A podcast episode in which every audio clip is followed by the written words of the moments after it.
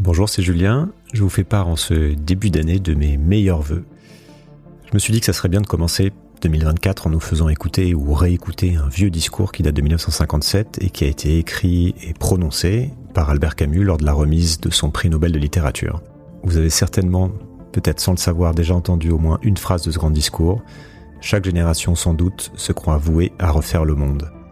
Ce passage fait partie du générique de Sismique depuis le début et illustre à lui seul combien l'histoire semble parfois être au moins, par certains aspects, une sorte de redite. Et c'est pour ça que je vous propose ce texte en introduction de cette nouvelle année, parce que certains passages sont criants d'actualité, ou du moins peuvent, il me semble, nous permettre de remettre en perspective certaines actualités dans un contexte évidemment différent. Parce que nous ne sommes pas dans une Europe en reconstruction après la Seconde Guerre mondiale, dans un monde traumatisé par le nazisme et les différentes formes de fascisme, dans un monde divisé en deux blocs. C'est un monde dans lequel les journalistes et les écrivains avaient un rôle très différent de celui qu'ils ont aujourd'hui. L'histoire a suivi son cours, évidemment. Le progrès technologique et la mondialisation, notamment, ont remodelé énormément de choses. Mais les cerveaux humains sont les mêmes et les mécaniques qui nous influencent et qui guident nos choix sont similaires. Camus, dans ce discours, évoque le défi de sa génération qui doit, je le cite, empêcher que le monde se défasse. Il évoque aussi l'instinct de mort à l'œuvre de notre histoire et les médiocres pouvoirs qui peuvent aujourd'hui tout détruire. Il parle surtout de la nécessité, pour l'artiste qu'il est, de se mettre au service de la vérité et de la liberté, deux notions, deux grandes idées qui aujourd'hui me paraissent de plus en plus maltraitées. Voilà, ça nous ouvre plein de pistes de réflexion, même si encore une fois, c'est une autre époque, mais je trouve intéressant de, de vous offrir ça en début d'année. J'en dis pas plus, Voici donc Albert Camus. Sire, Madame, Altesse royale, Mesdames, Messieurs, en recevant la distinction dont votre libre académie a bien voulu m'honorer, ma gratitude était d'autant plus profonde que je mesurais à quel point cette récompense dépassait mes mérites personnels. Tout homme et, à plus forte raison, tout artiste désire être reconnu. Je le désire aussi. Mais il ne m'a pas été possible d'apprendre votre décision sans comparer son retentissement à ce que je suis réellement. Comment un homme presque jeune, riche de ses seuls doutes et d'une œuvre encore en chantier, habitué à vivre dans la solitude du travail ou dans les retraites de l'amitié, n'aurait-il pas appris avec une sorte de panique un arrêt qui le portait d'un coup seul et réduit à lui-même au centre d'une lumière crue? De quel cœur aussi pouvait-il recevoir cet honneur à l'heure où en Europe d'autres écrivains, et parmi les plus grands, sont réduits au silence, et dans le temps même où sa terre natale connaît un malheur incessant j'ai connu ce désarroi et ce trouble intérieur. Pour retrouver la paix, il m'a fallu en somme me mettre en règle avec un sort trop généreux. Et puisque je ne pouvais m'égaler à lui en m'appuyant sur mes seuls mérites, je n'ai rien trouvé d'autre pour m'aider que ce qui m'a soutenu tout au long de ma vie et dans les circonstances les plus contraires, je veux dire l'idée que je me fais de mon art et du rôle de l'écrivain. Permettez seulement que dans un sentiment de reconnaissance et d'amitié, je vous dise aussi simplement que je le pourrais, quelle est cette idée. Je ne puis vivre personnellement sans mon art, mais je n'ai jamais placé cet art au-dessus de tout. S'il m'est nécessaire, au contraire, c'est qu'il ne se sépare de personne et me permet de vivre tel que je suis au niveau de tous. L'art n'est pas à mes yeux une réjouissance solitaire. Il est un moyen d'émouvoir le plus grand nombre d'hommes en leur offrant une image privilégiée des souffrances et des joies communes. Il oblige donc l'artiste à ne pas se séparer. Il le soumet à la vérité la plus humble et la plus universelle. Et celui qui souvent a choisi son destin d'artiste parce qu'il se sentait différent, apprend bien vite qu'il ne nourrira son art et sa différence qu'en avouant sa ressemblance avec tous.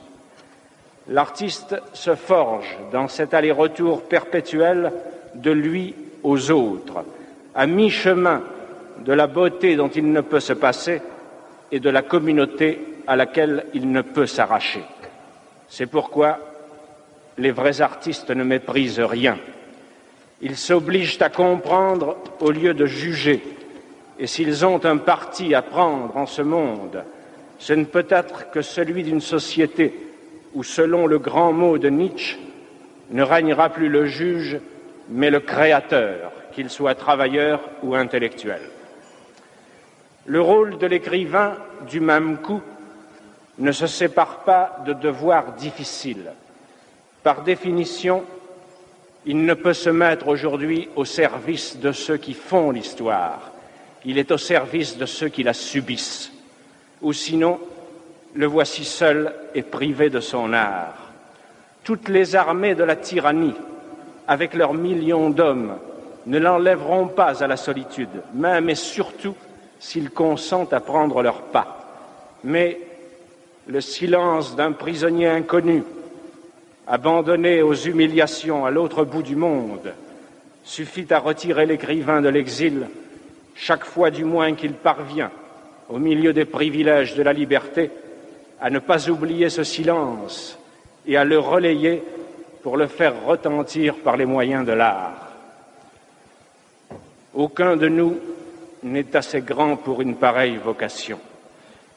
Mais dans toutes les circonstances de sa vie, obscure ou provisoirement célèbre, jeté dans les fers de la tyrannie ou libre pour un temps de s'exprimer, l'écrivain peut retrouver le sentiment d'une communauté vivante qui le justifiera à la seule condition qu'il accepte autant qu'il peut les deux charges qui font la grandeur de son métier, le service de la vérité et celui de la liberté. Puisque sa vocation est de réunir le plus grand nombre d'hommes possible, elle ne peut s'accommoder du mensonge et de la servitude qui, là où ils règnent, font proliférer les solitudes. Quelles que soient nos infirmités personnelles, la noblesse de notre métier s'enracinera toujours dans deux engagements difficiles à maintenir, le refus de mentir sur ce que l'on sait et la résistance à l'oppression. Pendant plus de vingt ans d'une histoire démentielle, perdue sans secours, comme tous les hommes de mon âge dans les convulsions du temps, j'ai été soutenu ainsi par le sentiment obscur qu'écrire était aujourd'hui un honneur, parce que cet acte obligeait et obligé à ne pas écrire seulement. Il m'obligeait particulièrement à porter, tel que j'étais et selon mes forces, avec tous ceux qui vivaient la même histoire, le malheur et l'espérance que nous partagions. Ces hommes, nés au début de la Première Guerre mondiale, qui ont eu vingt ans au moment où s'installait à la fois le pouvoir hitlérien et les premiers procès révolutionnaires, qui furent confrontés ensuite pour parfaire leur éducation à la guerre d'Espagne, à la Deuxième Guerre mondiale, à l'univers concentrationnaire, à l'Europe de la torture et des prisons, doivent aujourd'hui élever leurs fils et leurs œuvres dans un monde menacé de destruction nucléaire. Personne, je suppose, ne peut leur demander d'être optimistes. Et je suis même d'avis que nous devons comprendre sans cesser de lutter contre eux l'erreur de ceux qui, par une surenchère de désespoir, ont revendiqué le droit au déshonneur et se sont rués dans les nihilismes de l'époque. Mais il reste que la plupart d'entre nous, dans mon pays et en Europe, ont refusé ce nihilisme et se sont mis à la recherche d'une légitimité. Il leur a fallu se forger un art de vivre par tant de catastrophes pour naître une seconde fois et lutter ensuite à visage découvert contre l'instinct de mort à l'œuvre dans notre histoire. Chaque génération, sans doute, se croit vouée à refaire le monde. La mienne sait pourtant qu'elle ne le refera pas.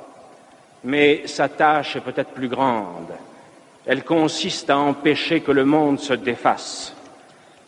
Héritière d'une histoire corrompue, où se mêlent les révolutions déchues, les techniques devenues folles, les dieux morts et les idéologies exténuées, où de médiocres pouvoirs peuvent aujourd'hui tout détruire mais ne savent plus convaincre, où l'intelligence s'est abaissée jusqu'à se faire la servante de la haine et de l'oppression, cette génération a dû en elle-même et autour d'elle restaurer, à partir de ses seules négations, un peu de ce qui fait la dignité de vivre et de mourir.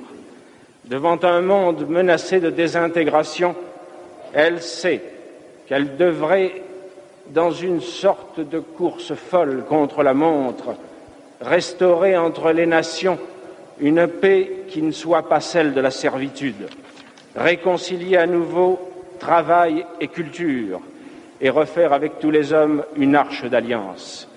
Il n'est pas sûr qu'elle puisse jamais accomplir cette tâche immense, mais il est sûr que partout dans le monde, elle tient déjà son double pari de vérité et de liberté, et à l'occasion, c'est mourir sans haine pour lui.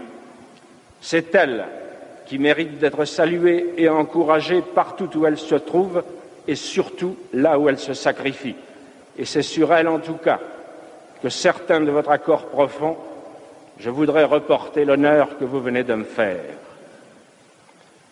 Du même coup, après avoir dit la noblesse du métier d'écrire, j'aurais remis l'écrivain à sa vraie place, n'ayant d'autre titre que ceux qu'il partage avec ses compagnons de lutte, vulnérable mais entêté, injuste et passionné de justice, construisant son œuvre sans honte ni orgueil à la vue de tous, sans cesse partagé entre la douleur et la beauté, et voué enfin à tirer de son être double les créations qu'il essaie obstinément d'édifier dans le mouvement destructeur de l'histoire.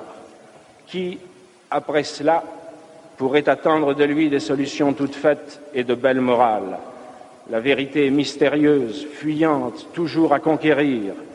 La liberté est dangereuse, dure à vivre autant qu'exaltante. Nous devons marcher vers ces deux buts, péniblement, mais résolument, certains d'avance de nos défaillances sur un si long chemin. Quel écrivain, dès lors, oserait, dans la bonne conscience, se faire prêcheur de vertu? Quant à moi, il me faut dire que je ne suis rien de tout cela.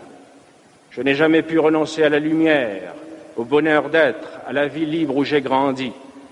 Mais bien que cette nostalgie explique beaucoup de mes erreurs et de mes fautes, elle m'a aidé sans doute à mieux comprendre mon métier, elle m'aide encore à me tenir aveuglément auprès de tous ces hommes silencieux qui ne supportent dans le monde la vie qui leur est faite que par le souvenir et le retour de bref et libre bonheur. Ramener ainsi à ce que je suis réellement, à mes limites, à mes dettes comme à ma foi difficile, je me sens plus libre de vous montrer pour finir l'étendue et la générosité de la distinction que vous venez de m'accorder. Plus libre de vous dire aussi que je voudrais la recevoir avec votre permission comme un hommage rendu à tous ceux qui, partageant le même combat, n'en ont reçu aucun privilège, mais ont connu au contraire malheur et persécution.